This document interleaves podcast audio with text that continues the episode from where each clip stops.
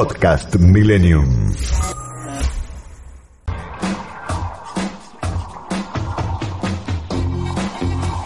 El sábado al mediodía es el momento ideal para informarse, en profundidad, pero más relajados, para entender lo que pasó y prepararse para lo que viene. En una realidad cada vez más compleja, información, análisis y opinión honesta. Dato sobre dato, con Daniel Santoro y José Luis Brea, con la participación de Mario Rodríguez Muñoz.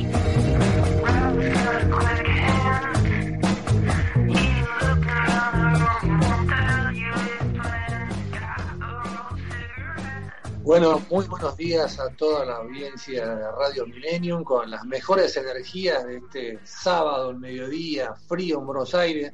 Arrancamos con otra emisión de Datos sobre Datos. Buenos días, José Luis, ¿cómo estás? ¿Cómo estás, Dani? ¿Todo bien? Bien, este, todo bien, pero preocupado por el lunes.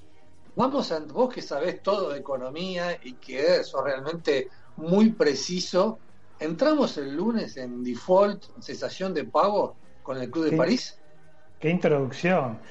Eh, a ver, formalmente se podría decir eh, que sí, aunque, aunque eh, hay muchos matices acá, porque hay un periodo de 60 días que se abre para ser considerado técnicamente el default. ¿no? Para hacer formalmente el default. O sea que formalmente no vas a entrar en default y estate atento porque ese va a ser el discurso del gobierno, Dani.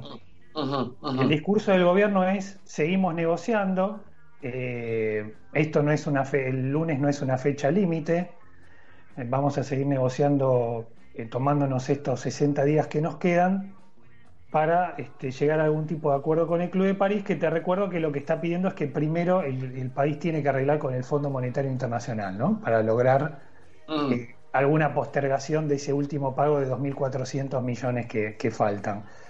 Eh, a ver, entonces, vos tendrías que haber, tendés que pagar el lunes 31, sí, tenés que pagar. Si no pagás, bueno, la lógica es que vos digas, ah, bueno, no pagó es un default, porque tendrá que haber pagado. Pero eh, los estatutos, las reglas, la letra, te indica que vos tenés un periodo todavía para seguir negociando. Es algo, con esto cierro, es algo parecido a lo que pasó con el pago a los bonistas privados el año pasado, que también, viste, había una fecha donde la Argentina tenía que pagar, Argentina no pagó, y entonces, este, ¿qué se dijo en aquel momento? No es un default porque nosotros seguimos negociando con los acreedores y los acreedores no pidieron el default formalmente, porque vos eso lo tenés, tenés que pedir que se declare el default y ahí entonces efectivamente se concreta. Ahora, eh, explícame, para la vida cotidiana de los argentinos, para la microeconomía, ¿esto va a tener algún impacto? No, en lo inmediato no. Lo que esto, el impacto que tiene es, de reputación, que por cierto, la, la reputación de la Argentina está muy desgastada ya, ¿no? Eh, hay, como cierto, hay como cierto cansancio ya con el caso argentino eh, en Estados Unidos y en Europa. Eh, por un momento tratemos de ponernos en observadores extranjeros, saliendo un poco de nuestra visión argentina. Vos pensás que si estamos siempre en lo mismo, Dani. O sea, en el 2014, vos te acordarás que Kisilov, cuando era ministro de Economía, viajó a París, que fue en mayo también, justamente, y fue todo un, bueno, toda una novela, ¿no? Que está haciendo Kishilov, que negocia, que acuerda, que no acuerda, que sí, que no. Eh, bueno, finalmente acordó, hizo este acuerdo justamente por el cual deberíamos pagar ahora el lunes, que no fue un buen acuerdo, esto lo reconocen todos, e incluso el propio gobierno lo reconoce porque está pidiendo un acuerdo distinto, digamos, ¿no? Entonces, eh, y ni hablarlo del Fondo Monetario Internacional. O sea, eh, si vos no sos argentino y escuchás que Argentina otra vez está en problemas con el FMI, con el Club de París, que está tratando de negociar. Eh, eso afuera, pero, pero adentro, en la, microeconomía, ¿esto va a recalentar el dólar blue? ¿Va a tener consecuencias o va a, ser, va a ser solamente, digamos, una tensión en la, en la macroeconomía? Esto en algún momento va a tener algún tipo de consecuencia porque si bien mm. la Argentina ahora está fuera de los mercados, no, no, es una consecuencia inmediata. Ah. Pero este, es una consecuencia negativa en el sentido en que va a seguir esta mediocridad económica y esta falta de dólares eh, que tiene la Argentina, este, que ya es, que se extiende en el tiempo, ¿no? Es algo ya que, es una, una, falla estructural de la Argentina, ¿no? Esta necesidad de dólares. Y a la Argentina le convendría volver a endeudarse en algún momento. Este, por supuesto que con, con, con prudencia y, con, otros mecanismos, pero bueno, en definitiva, esto no va a suceder si estamos peleados con el Fondo y el Club de París. O sea, se van a cerrar todas las ventanillas. Los organismos internacionales de crédito son las ventanillas que te quedan cuando tenés cerrado todo lo demás, digamos, ¿no? Cuando tenés los mercados privados cerrados. Y es lo que está pasando en este momento con la Argentina. Bueno, Pepe, hoy tenemos un programa realmente muy recargado donde vamos a hablar también eh, del lockout del paro agropecuario por la, el cepo a la exportación de carne. Vamos a hablar del tema eh, fundamental que es que el lunes vuelven las clases presenciales en los jardines, en las primarias y los dos primeros años de la secundaria en la capital. Y vamos a hablar también, Pepe, de eh, el tema de el misterio de la frustrada negociación con el laboratorio norteamericano Pfizer por las vacunas, que cada vez se enrieda más.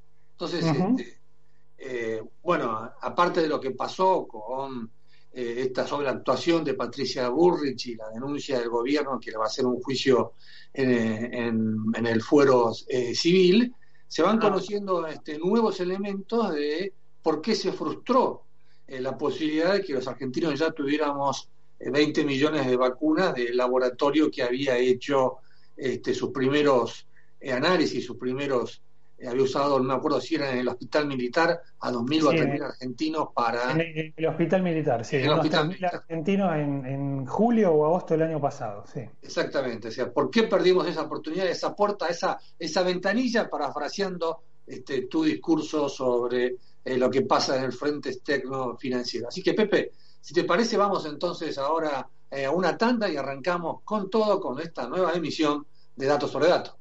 Dale, vamos. Este espacio es auspiciado por... Cumplimos un año y ya somos 3 millones de personas conectadas a la comunidad cuenta DNI. Envía y recibí dinero, paga en comercios, recarga tu celular y mucho más a través de nuestra app. Sumate a cuenta DNI, Banco Provincia, el banco de las y los bonaerenses. Plan de vacunación COVID-19. Seguimos avanzando con la vacunación de más vecinas y vecinos en la ciudad. Para conocer más sobre las etapas y dónde vacunarte, ingresa a buenosaires.gov.ar barra vacuna COVID o chatea con la ciudad al 11 50 50 0147. Cuidarte es cuidarnos. Buenos Aires Ciudad.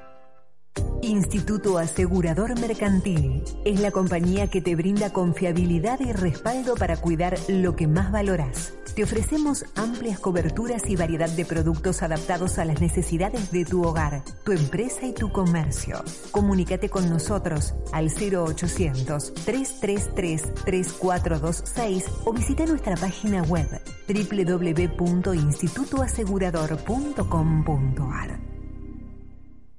Grupo Petersen, desde 1920, construyendo el país.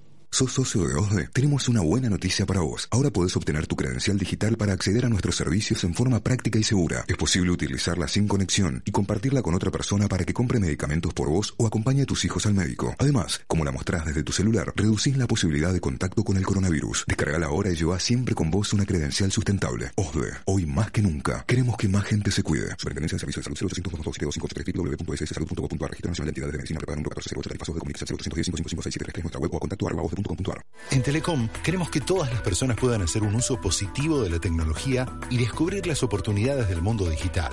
Conoce más sobre nuestros cursos y talleres gratuitos en digitalers.com.ar.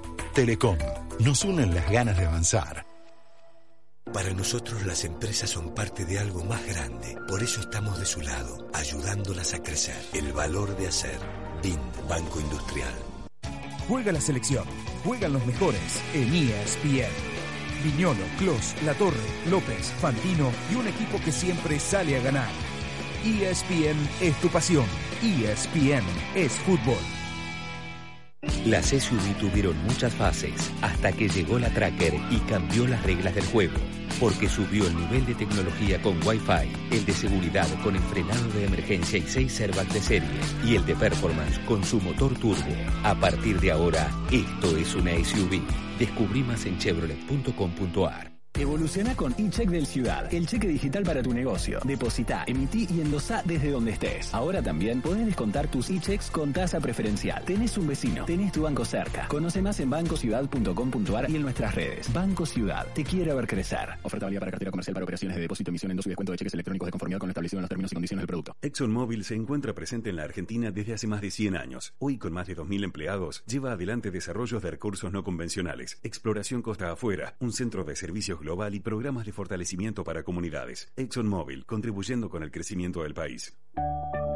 Synergium Biotech es una compañía farmacéutica argentina especializada en la investigación, desarrollo, producción y comercialización de vacunas y medicamentos biotecnológicos de alta complejidad. ICBC. El futuro nos inspira. ¿Ya sos parte de tu Pharmacity?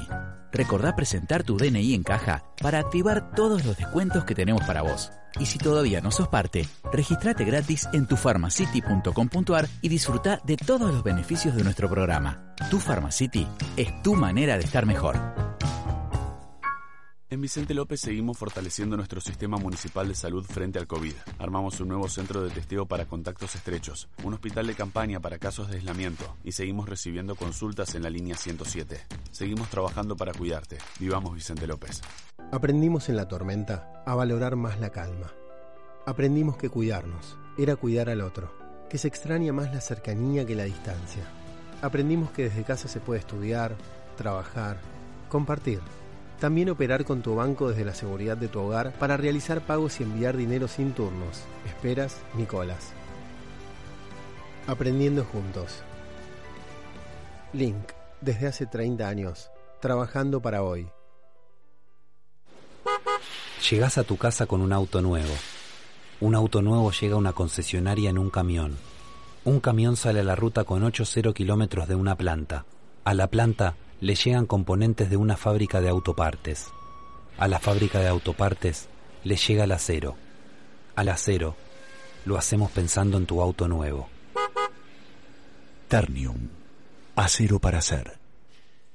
Con cuenta chat de Itaú podés manejar todo tu emoji de bolsa de dinero y hacer todo lo que haces en tu banco sin salir de WhatsApp. Emoji de carita sorprendida. Abrí tu cuenta gratis sin bajar ninguna app, mandando hola al 11 26 02 8000. Sticker de Chihuahua bailando con anteojos. Con cuenta chat de Itaú, estás a un chat de todo. Reenvío audio con legal. Cartera consumo. Los accionistas de Banco Itaú Argentina S.A. responden por las operaciones del banco. Solo hasta la integración de las acciones suscriptas. Todos los sábados a las 12, Dato sobre Dato.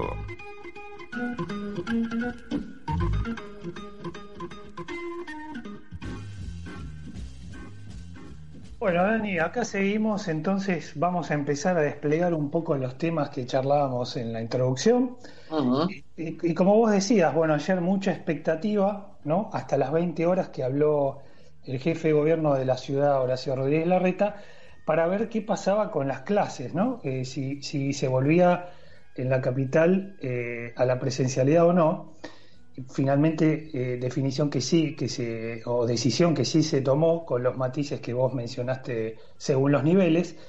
Y estamos ya en línea con la ministra de Educación de la ciudad, Soledad Acuña, bueno, para hablar de estos y algunos otros detalles más de lo que va a pasar el lunes, que, que bueno, a todos los padres nos tienen este, acá al, pie de, de, los medios para saber qué, qué es lo que sucede. ¿Qué tal, Soledad? Daniel Santoro y José Luis Brea la saludan. ¿Cómo está? ¿Qué tal? Buenos días. ¿Cómo están ustedes? Bien, muy bien. Bueno, Soledad, este, finalmente se tomó la decisión eh, de, retomar eh, la situación al, al, 21 de mayo, ¿no? que era cuando se decidió esta restricción eh, por parte del Gobierno Nacional. en esta semana se conoció también, el jueves más precisamente, que se llevaba un nuevo pico de contagios en el país y algunos pensaban que quizás eso iba a hacer reconsiderar la decisión del gobierno porteño de volver a las aulas. Eh, ¿Por qué se decidió seguir adelante?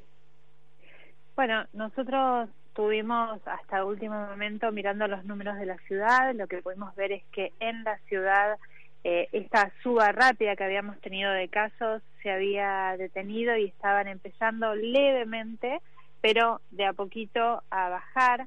Eh, y nosotros teníamos claro que teníamos que recuperar los espacios de presencialidad en las escuelas, que las escuelas son, son lugares seguros, que ya tenemos también la evidencia y lo comprobamos, comprobamos durante estos tres meses que las escuelas con protocolos son espacios seguros, que tenemos bajísimas tasas de contagiosidad dentro de las escuelas porque tanto los chicos como los adultos se ocupan de hacer cumplir el protocolo y todos se cuidan con los barbijos, los espacios están ventilados, se mantienen las distancias, se trabajan con burbujas.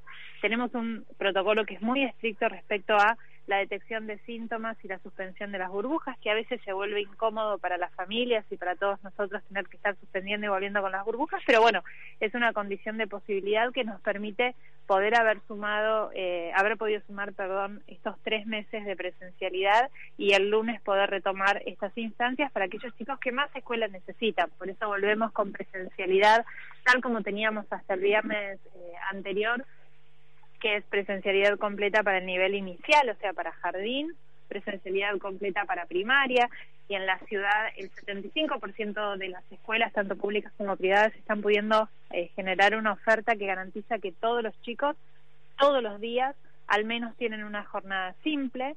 Y estamos volviendo en secundaria con un esquema más restrictivo de presencialidad que lo que nos gustaría, pero es el escenario posible y cuidado en este contexto que es bimodalidad para primer y segundo año, esto es algunos días presenciales y algunos días de forma remota, porque son los chicos que pasaron de nivel de la primaria a la secundaria en un año de pandemia, donde no tuvieron presencialidad y este cambio ya de por sí es complejo en cualquier situación. En un momento como el año pasado fue más duro aún eh, y, generó también más chicos que tuvieron situaciones de, abandono o que corren riesgo su continuidad en la escuela y por eso decimos que tengan espacios de presencialidad. A los más grandes nos vamos a... Sí. Perdón, no, iba a decir que a los más grandes les pedimos que hagan un esfuerzo más y que, que sigan de forma virtual porque también son los chicos que más utilizan el transporte público. Entonces, preferimos eh, en unos días restringir esta presencialidad para permitir que sigan bajando, ayudar desde este lugar, ayudar a que sigan bajando los casos y los contagios. Okay. Eh, Soledad, no, le iba a preguntar lo siguiente. ¿Por qué eh, hoy el ministro de Educación, eh, Nicolás Trota, volvió a reiterar las, críticas a la ciudad? ¿Por qué el ministro de Educación o el Ministerio de Educación Nacional no, no considera esto que usted me estaba contando al principio, ¿no? El tema de los datos que recabaron en estos tres meses, eh, la baja contagiosidad en las aulas. Eh, ellos siguen, o sea, el gobierno sigue teniendo eh, el enfoque de que ustedes le prestan más atención a las encuestas que a las que a las decisiones sanitarias, digamos, ¿no? ¿Esto por qué? Bueno, eh, hay que preguntarle a ellos eh, esa mirada, por qué la tienen. Nosotros tomamos todas las decisiones sobre la base de evidencias. Es el propio Ministerio de Educación de la Nación que está poniendo y haciendo públicas las estadísticas de todas las provincias donde se comprueba que la tasa de contagio es bajísima en todas las escuelas del país, no solamente en la de Ciudad de Buenos Aires. Nosotros, evidentemente, con la misma información tomamos decisiones distintas sobre prioridades distintas. Nosotros preferimos como sociedad hacer un esfuerzo en otros aspectos, pero cuidar el espacio de las aulas para los chicos, porque tenemos la evidencia también concreta del daño que se produjo durante todo el 2020 al tener aprendizaje de forma remota, sobre todo con los más chicos, con los que estamos volviendo con la presencialidad. Tenemos los datos que estamos recabando en este trimestre que pasó sobre eh, los déficits de, aprendizaje en alfabetización mínima, la que estructura todos los procesos de conocimiento. Los chicos de primero, segundo y tercer grado fueron los más, más afectados y estos tres meses de presencialidad les permitió recuperar todo lo que no habían logrado hacer durante un año. Entonces, nosotros teniendo esa evidencia, sabiendo que las aulas no contagian, que son lugares seguros, preferimos hacer esfuerzos en otros ámbitos eh, y cuidar la presencialidad. Porque también tenemos la evidencia de la ciudad donde comprobamos que siete de cada diez personas de las que podemos saber cómo se contagiaron tuvieron su contagio en una reunión social, en una reunión familiar o en un ámbito laboral sin cuidados de ventilación y uso de barbijo. Entonces, Si sabemos que el problema es ese, lo que hay que hacer es atacar el problema, no tratar de solucionarlo mm. generando daños mayores. Entonces, en esta etapa de la cuarentena, después de un año de haber perdido las clases eh, presenciales, tenemos que tomar medidas mucho más quirúrgicas, mucho más enfocadas en tratar de generar el menor daño posible colateral a la medida que tomemos, ya sea con la economía, con el trabajo, como con la educación. Eh, Soledad, Daniel Santoro, buenos días. ¿Cómo estás, Daniel? Buenos días. Bien, muy bien. Eh, el ministro de Educación, eh, Nicolás Trota, ha tenido varios diálogos con vos sobre, sobre este tema. hay un informe que dice que solo dos de cada diez escuelas primarias tuvieron acceso al Zoom, es decir, a videoconferencias para poder dar clases.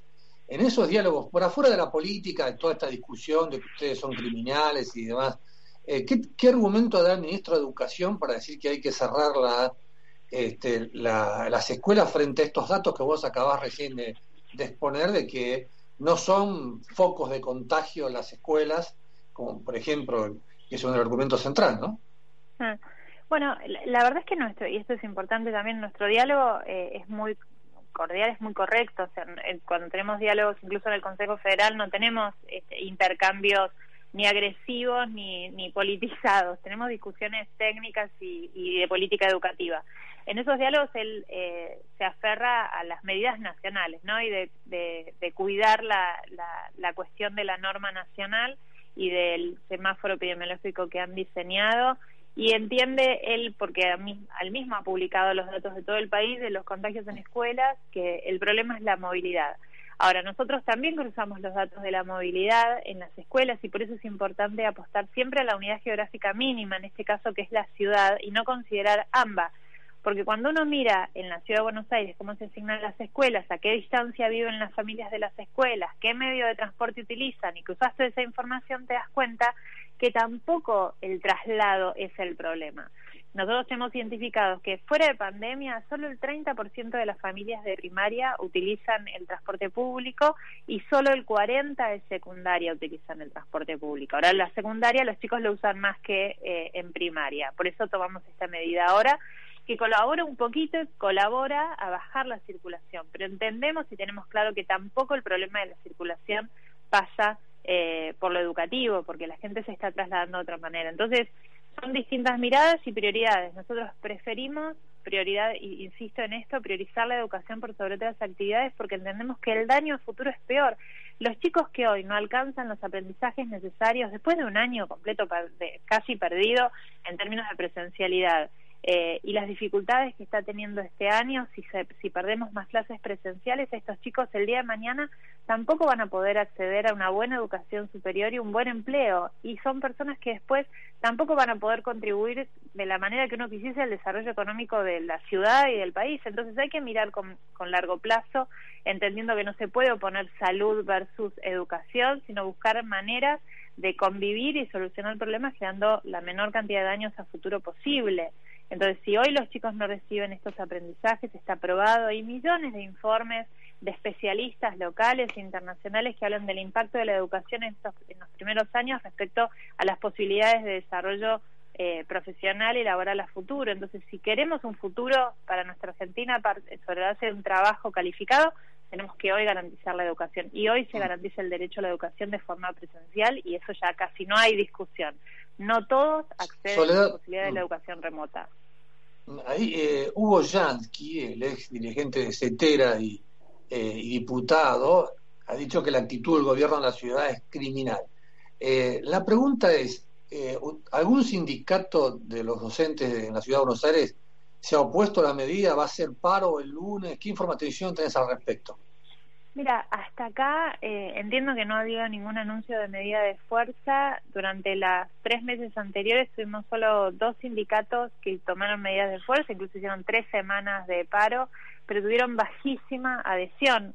Todos los docentes, los maestros y las maestras de la ciudad saben que su trabajo se desarrolla mejor en las aulas, que los chicos nos necesitan adentro de la escuela y que, y que de esa manera eh, están ellos desarrollando mejor su profesión. Y, la verdad que lo vinieron haciendo de forma increíble durante estos tres meses. Con lo cual, eh, apostamos a que más allá de la actitud de los sindicatos de siempre, la otra enorme mayoría, en la ciudad hay 17 sindicatos, han apoyado y acompañado porque además esta vez estamos volviendo con, eh, digo, lo hicimos antes, pero ahora estamos volviendo con una serie de medidas que acompañen y lo vuelven más seguro. Hay siete lugares en la ciudad para que se testeen los docentes, lugares específicos y exclusivos para que los docentes se puedan testear semanal o cada 15 días abrimos a partir de ahora cuatro lugares para que los estudiantes, y somos el único lugar de la Argentina y muy pocos países del mundo lo están haciendo también, que testean a sus estudiantes. Bueno, nosotros ponemos cuatro lugares a disposición para que ante algún síntoma la familia pueda llevar a testear a los chicos y así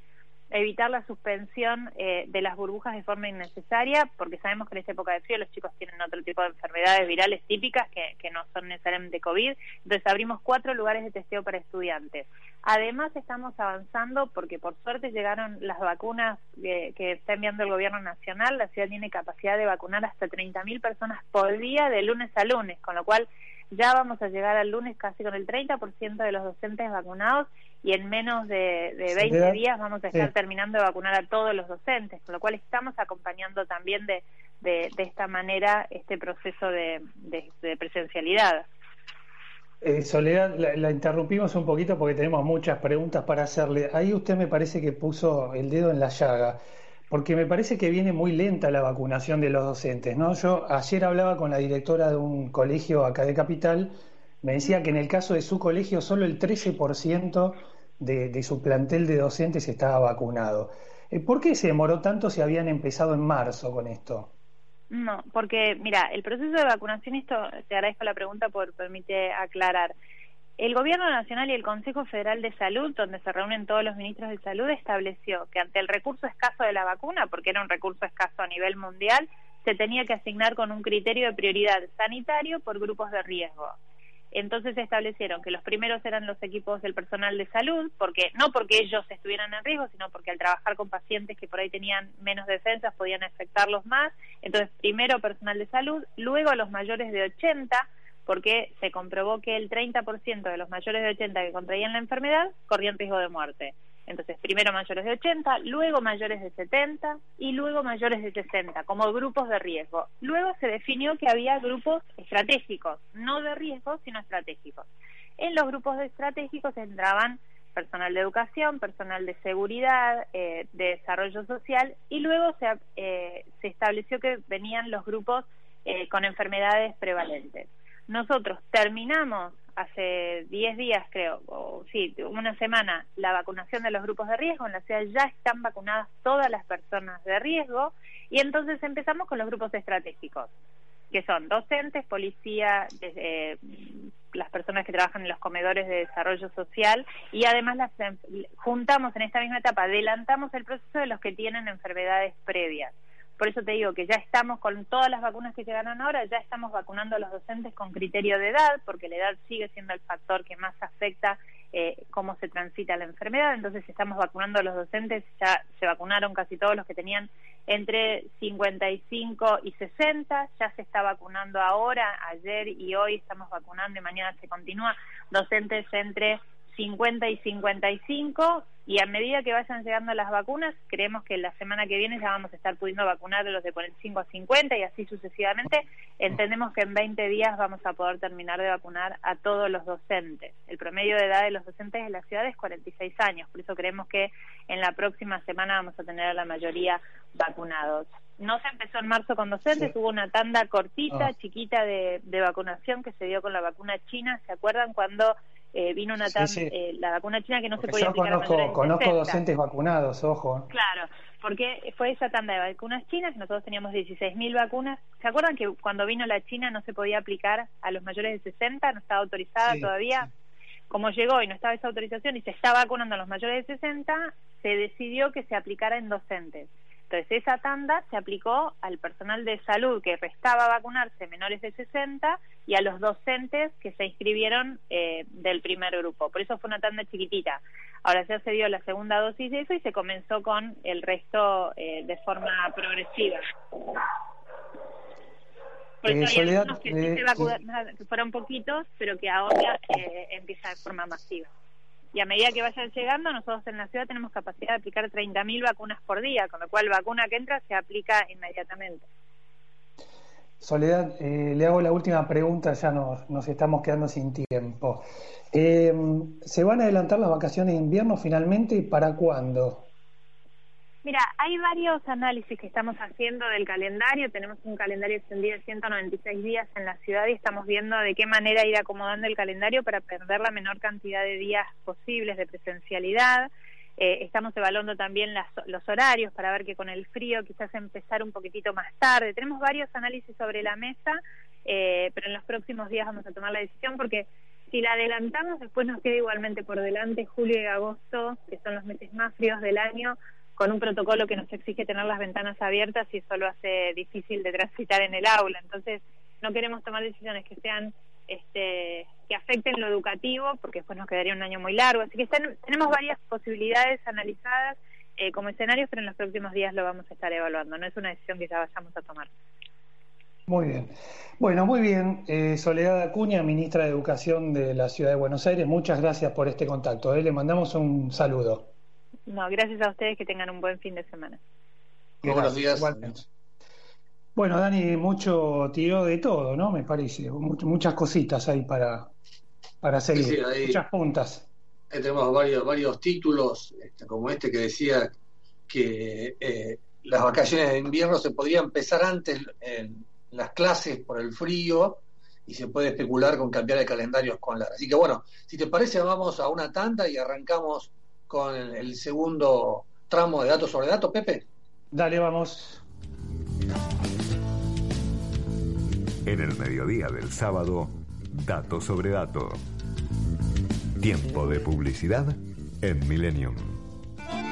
Imperial Pastas and Food. 50 años combinando tradición, innovación y evolución comprometida con la tecnología aplicada a la elaboración de alimentos saludables. Nuestro secreto es que no tenemos secretos. Encontranos en www.imperialpastas.com.ar o llamanos al 4794-8695 o 4794-7249 para que sigas disfrutando los más sabrosos cortes de la parrilla argentina en aires criollos, reabrimos nuestro salón y sumamos el servicio de vereda, asegurando todos los protocolos necesarios. Además, continuamos con las modalidades takeaway y de delivery propio, con la alegría de seguir estando junto a vos durante todo este tiempo. Hacé tu reserva comunicándote con nosotros por teléfono al 4811 3766 4815 1925 o por WhatsApp al 11 41 81 8396. Consulta nuestra carta en nuestra página web www.airescriollos.com.ar. ¿Cómo puedo ser mejor? ¿Qué quiero alcanzar? Hay un camino para llevarte de lo que eres ahora a lo que quieres ser. Florencia Gallo, coach cognitiva. El coaching es una metodología que consiste en liberar el potencial de las personas para explotar al máximo sus propias capacidades. Coaching empresarial y personal. Florencia Gallo, 15 3390 4444. Consultas online info arroba florenciagallo.com.ar Mate, mate, mate. ¡Ey! El mate solo no contagia. Dale, compartamos la responsabilidad de cuidarnos y cuidar al otro. Acordate, cada uno con su mate, nos cuidamos entre todos. Instituto Nacional de la Yerba Mate. Fin de espacio publicitario. Mientras el mundo gira y gira, transmite Milenio.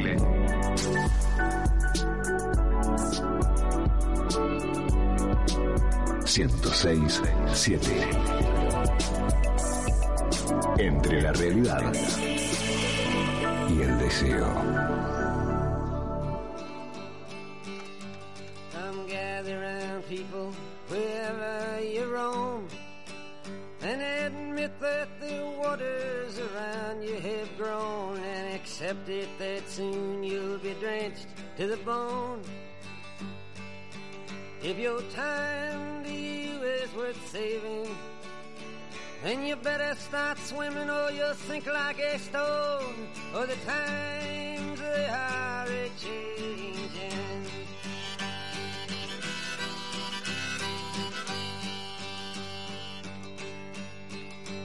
Some writers and critics who prophesize with your pen and keep your eyes wide, the chance won't come again. And don't speak too soon, for the wheel's still in spin.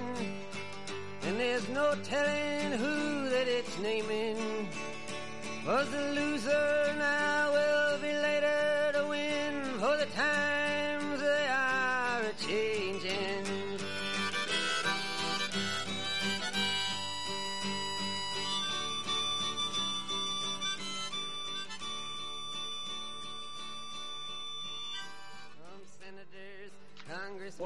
Eh, vamos entonces ahora con lo prometido, José Luis, que es eh, tratar de ahondar, conseguir más detalles de qué pasó con la frustrada negociación del gobierno con eh, el laboratorio Pfizer por las vacunas que no llegan. Eh, tenemos en línea a la diputada de Juntos por el Cambio, Graciela Ocaña, que es una de las que más conoce este tema. Buenos días, Graciela, José Luis Brea y Anés Atro te saludan. ¿Qué tal? Buenos días, ¿cómo están? Bien, este, muy bien.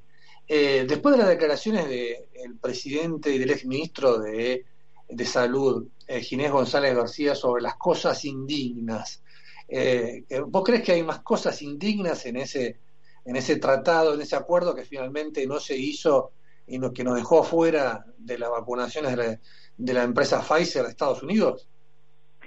Yo creo que claramente eh, Argentina no quiere comprar las vacunas de Pfizer, el gobierno argentino, y esto se ha podido ver a lo largo de todas estas declaraciones confusas, eh, donde están desde que nos pide que el problema es la palabra negligencia en la ley, que se puede modificar con otra ley, o se pudo haber vetado este, si estaban en negociaciones con Pfizer, supongo que Pfizer habrá analizado la ley en la medida que se estaba discutiendo, como hace cualquier otro laboratorio, y plantearle esto a los negociadores del Ministerio de Salud.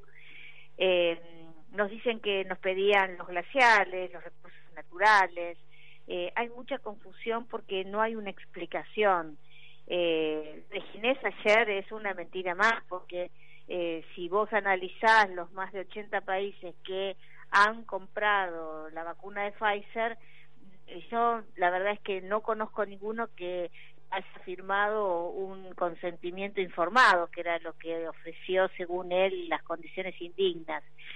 Eh, la verdad es que el gobierno quería comprarle eh, las vacunas AstraZeneca que estaban impulsadas por un acuerdo entre Carlos Slim desde México y Hugo Sigman, un empresario de laboratorios muy cercano al kirchnerismo y al Frente de Todos, fue uno de los financiadores de la campaña de Alberto Fernández, eh, y creo que hicieron todo lo posible para no comprarle a Pfizer. Mira, si el problema es la negligencia, parece raro que eh, la ley que impulsa la provincia, que impulsó la provincia de Buenos Aires para comprar vacunas, justamente entre, entre las condiciones está la condición de no cubrir la indemnidad en caso de negligencia. O sea, ahí te muestra que aún conociendo el problema, quieren comprar las vacunas de Pfizer, eso se suma la donación, que el gobierno chileno, que Chile quiere hacer de vacunas de Pfizer y que no fueron aceptadas, digamos, para poder vacunar a la población vecina, eh, entiendo que en, Río Turbio, y sin embargo Argentina sigue sin eh, ingresar estas vacunas, a pesar de que son las primeras vacunas que recibieron la autorización en la Argentina por parte de la autoridad regulatoria. Hay que recordar que tanto la vacuna rusa como la de Sinopharm fueron eh, autorizadas no por la autoridad regulatoria, que en la Argentina es el ATMAT, sino por los ministros de salud, Ginés González García y ahí, ahí vos tocaste un tema que es la inclusión de la palabra negligencia en la ley para comprar, eh, que el gobierno pudiera comprar vacunas en medio de la emergencia. La diputada Cecilia Moró, presidente del bloque de Frente de Todos, eh, eh, afirmó que Perú y Brasil tuvieron que entregar recursos naturales, entre esas condiciones indignas de las que hablaba eh, Ginés González García. ¿A, vos te, consta que tuvieron que poner algún recurso natural como garantía o algo así en los contratos?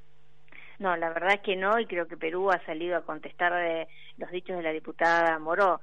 Eh, yo me pregunto, eh, ¿puedo pensar Canadá, países tan disímiles, ¿no? Como Canadá, México, un amigo muy cercano al, gobierno argentino, eh, Chile, Uruguay han entregado recursos naturales, el propio Brasil, que tuvo muchas dificultades para negociar con Pfizer, recordar, pero ahora ha comprado 200 millones de vacunas.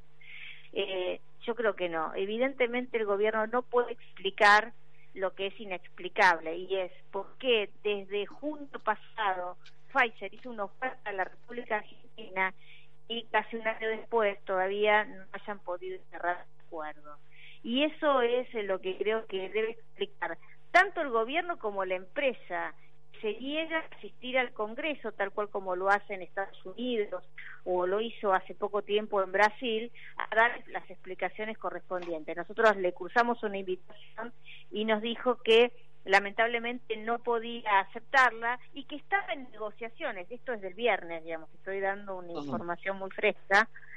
Eh, estaba negociando con el gobierno argentino. Entonces, no se entiende que por un lado eh, estemos dispuestos a entregar los recursos naturales y por el otro sigamos negociando, digamos, aunque el presidente se haya violentado por las condiciones de Pfizer, pero siga negociando. Evidentemente aquí hay una serie de cuestiones que tienen que ver con los intereses de comprar vacunas con eh, o a determinados países o a determinados laboratorios.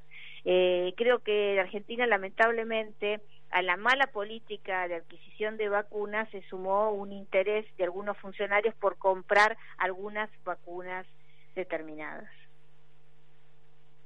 Eh, Graciela José Luis Breda, ¿cómo te va? ¿Qué tal? ¿Cómo estás? Bien. Eh, en la semana el jefe de gabinete de Kisilov, Carlos Bianco, dijo que eh, la cantidad de muertes en, por COVID en Argentina era responsabilidad de la oposición y de los medios de comunicación. En la misma semana, Patricia Bullrich dijo, este gobierno decidió que siguiesen las muertes en la Argentina, refiriéndose a, lo de Pfizer. Eh, ¿No habría que bajar un poquito el tono de los dos lados? ¿No, se tocan aquí estos extremos y tratar de llegar a la verdad por otro lado? Mira, eh, yo creo que se tiene que llegar a la verdad, pero se puede llegar solamente con transparencia.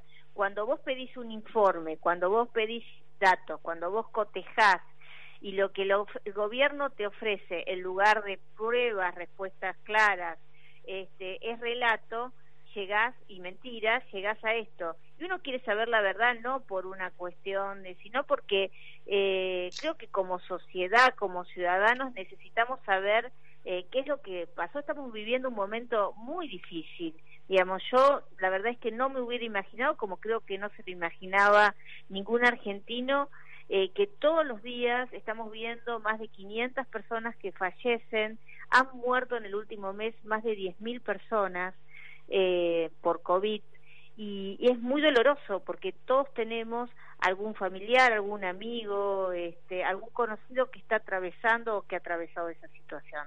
Entonces, a mí me parece que lo que el gobierno tiene que ofrecer es claridad. Lo que no puede es echarle la culpa a la oposición que ha tenido siempre la voluntad de construir y de aportar. Cuando llegó esta ley al Congreso, que la presentó el diputado Shetlin, no es como dijo Ginés, que es una ley del Ejecutivo, digamos, Ginés miente, miente y miente, ¿no? No para de mentir, como también decir que no hubo vacunatorio VIP en la Argentina.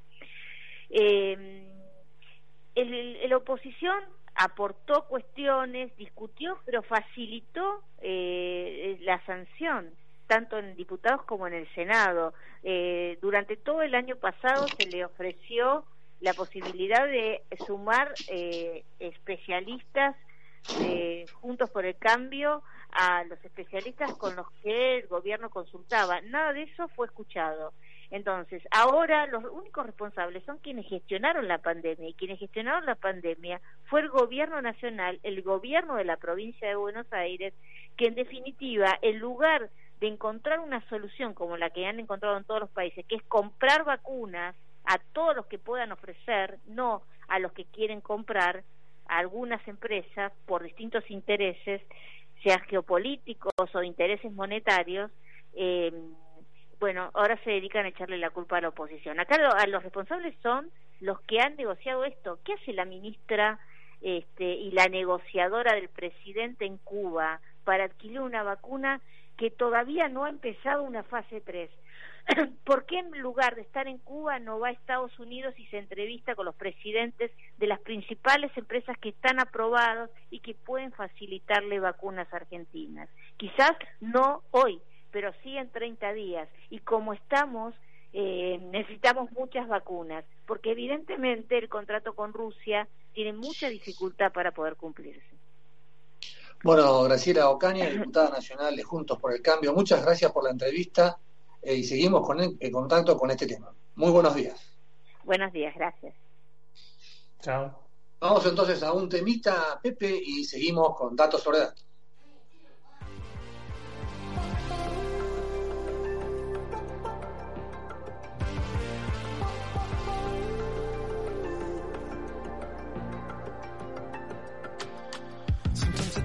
Can't take it. Sometimes I just can't take it, and it isn't alright. I'm not gonna make it. And I think my shoes untied. I'm like a broken record. I'm like a broken record, and I'm not playing right. Just cynical, how they kill me. Till you tell me on the heavenly phone to hold tight.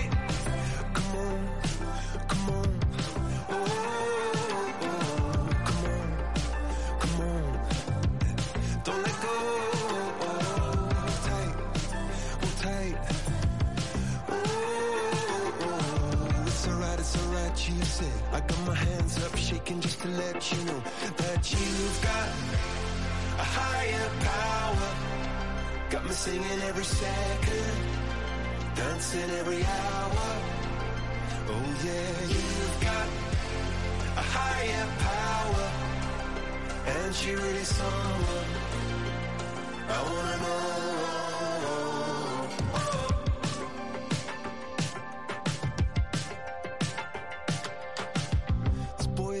Electric.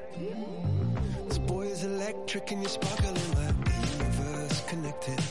And I'm buzzing night after night after night.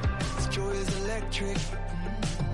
This joy is electric, and you're circuiting through. I'm so happy that I'm alive. Happy I'm alive at the same time as you, cause you've got a higher power.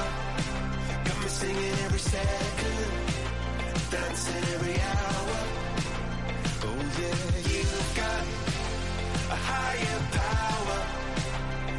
You're really someone I wanna know.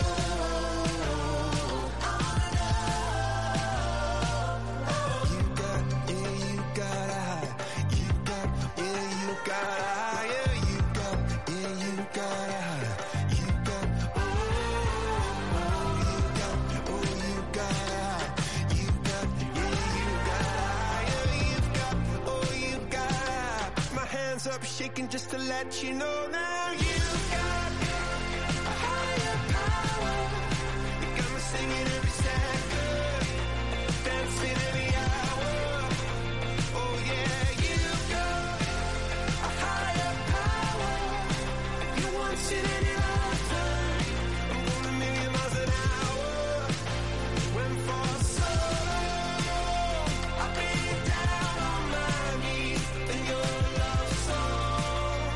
Seguimos en Dato sobre Dato por FM Millennium.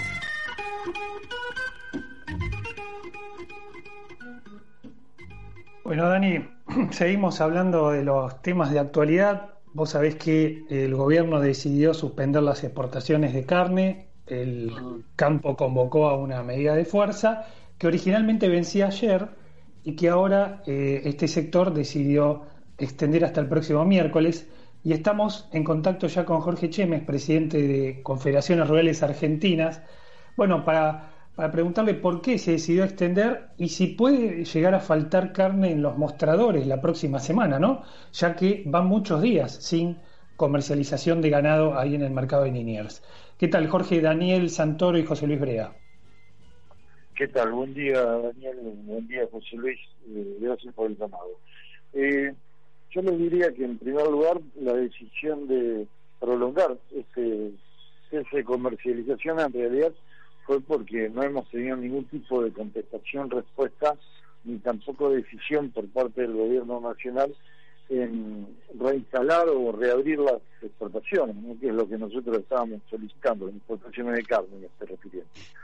Eh, en base a, a esto, evidentemente, nos vimos la necesidad de prolongarlo hasta el miércoles, donde ahí sí se, terminaría con, este, con esta ley protesta, eh, sobre todo porque consideramos que en estos días todavía estamos a tiempo que, que entre la industria frigorífica exportadora y el gobierno terminen este acuerdo que según teníamos entendido estaba en marcha y que podría haber llegado a un buen final como para este, levantar eh, o, reabrir las exportaciones.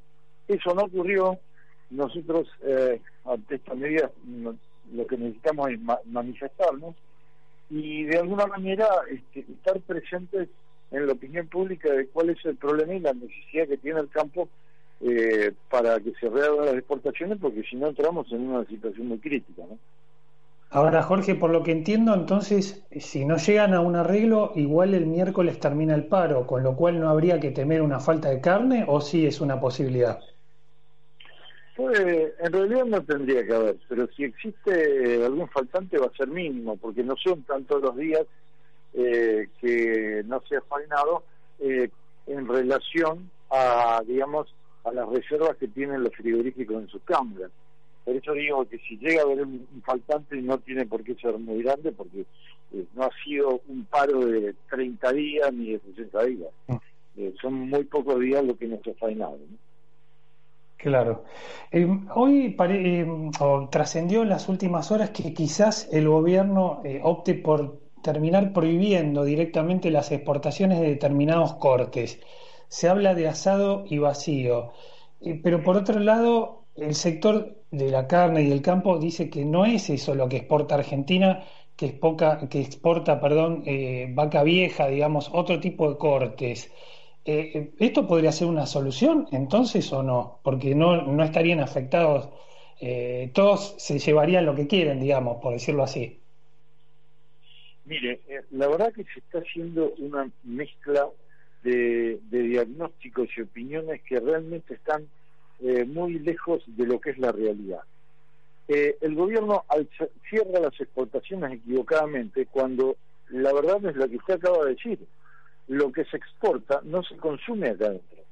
Eh, el consumo interno es un animal liviano de 200 o 300 kilos que hace muchos años que lo han acostumbrado al, al país a comer eh, ese tipo de, de carne, ese tipo de cortes, ese tipo de animal. Y lo que se está exportando es la vaca que llega al final de su ciclo productivo, que el 80% se lo está llevando China, que es un volumen muy importante de cantidad de animales y de kilos, y por otro lado Europa se exporta la famosa cuota Hilton, que es histórica, y la cuota 481, que se obtiene de animales pesados. Pesados significa que tienen 500, 600 kilos, no son eh, tipos de animales que se consumen acá adentro. Entonces, yo no sé quién le pasa letra al presidente, pero la realidad es que lo que están haciendo es una un error de, de interpretación total y que los está llevando un diagnóstico sumamente equivocado. Eh, por eso es que justamente nosotros insistimos en que aunque cierren las exportaciones, no van a bajar el precio en el mostrador porque el aumento del precio en el mostrador no está inducido por la exportación, está inducido por la inflación que tenemos en el país, porque ese corte que se consume se transporta en un camión que consume combustible que aumenta una barbaridad de lo que ha aumentado últimamente, porque aumentan los costos de, todo lo que es la papelería y la burocracia, porque de alguna manera ese corte tiene entre 37 y 40% de impuestos, que el Estado no dice nada. Entonces, si empezamos, si queremos empezar a reducir el precio, que empiece el Estado a, a reconocer la carga que tiene la carne con los impuestos. Entonces, por eso, la verdad que a mí me, me sorprende que no haya capacidad por parte de los funcionarios para entender esto que estamos planteando. ¿no? Jorge, eh, teníamos poco tiempo, pero igual lo queríamos llamar porque nos interesaba escucharlo y le hago la última y le pido una respuesta cortita. Supongamos llega el miércoles, se levanta el paro y el gobierno sigue con las eh, exportaciones suspendidas. ¿Cómo sigue la historia? ¿Qué van a hacer ustedes de la mesa de enlace? Nosotros ya estamos consultando en el seno de cada una de las cuatro entidades, porque si no tenemos respuesta, no hay ninguna duda que los productores nos van a pedir una medida más profunda, donde no solo participe la carne, sino todo el sector agropecuario que viene realmente sufriendo los embates de las malas políticas. Perfecto. Bueno, muchísimas gracias eh, Jorge Chemes, presidente de Confederaciones Rurales Argentinas, por este contacto. A él le mandamos un saludo y un buen fin de semana. Muchas gracias a ustedes, que siga bien. Bueno, Dani, nos quedamos sin tiempo. Creo que metimos todo, por ahí corrimos un poquito ahora, pero queríamos también tocar todos los temas que, que los principales temas de la agenda. Te cuento que en la operación técnica estuvimos, Jorge, estuvo, mejor dicho, mira, yo, Aramo dijo el mosquito, Jorge Aguayo, en la producción general María Albiolite, en la producción Tomás Garrido. Saludos a Mario, me, que se tomó unas semanas y no está haciendo su columna, y va a estar con nosotros de nuevo el sábado.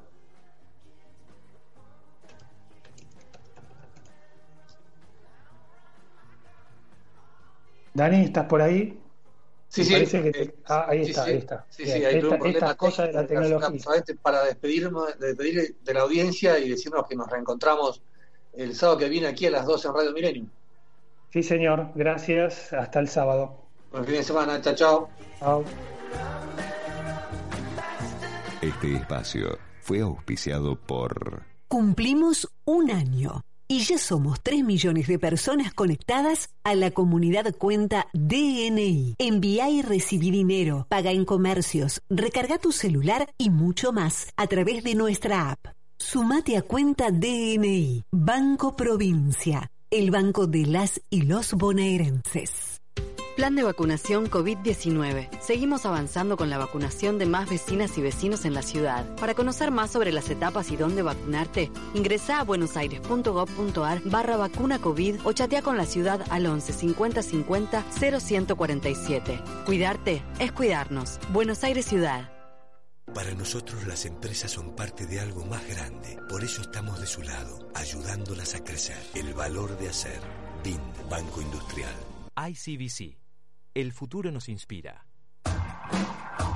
Hasta aquí, dato sobre dato, para entender lo que pasó y prepararse para lo que viene, en una realidad cada vez más compleja. Información, análisis y opinión honesta. El programa de Daniel Santoro y José Luis Brea, con la participación de Mario Rodríguez Muñoz, producción periodística, Tomás Garrido, producción general, María Alveolite. Podcast Millennium.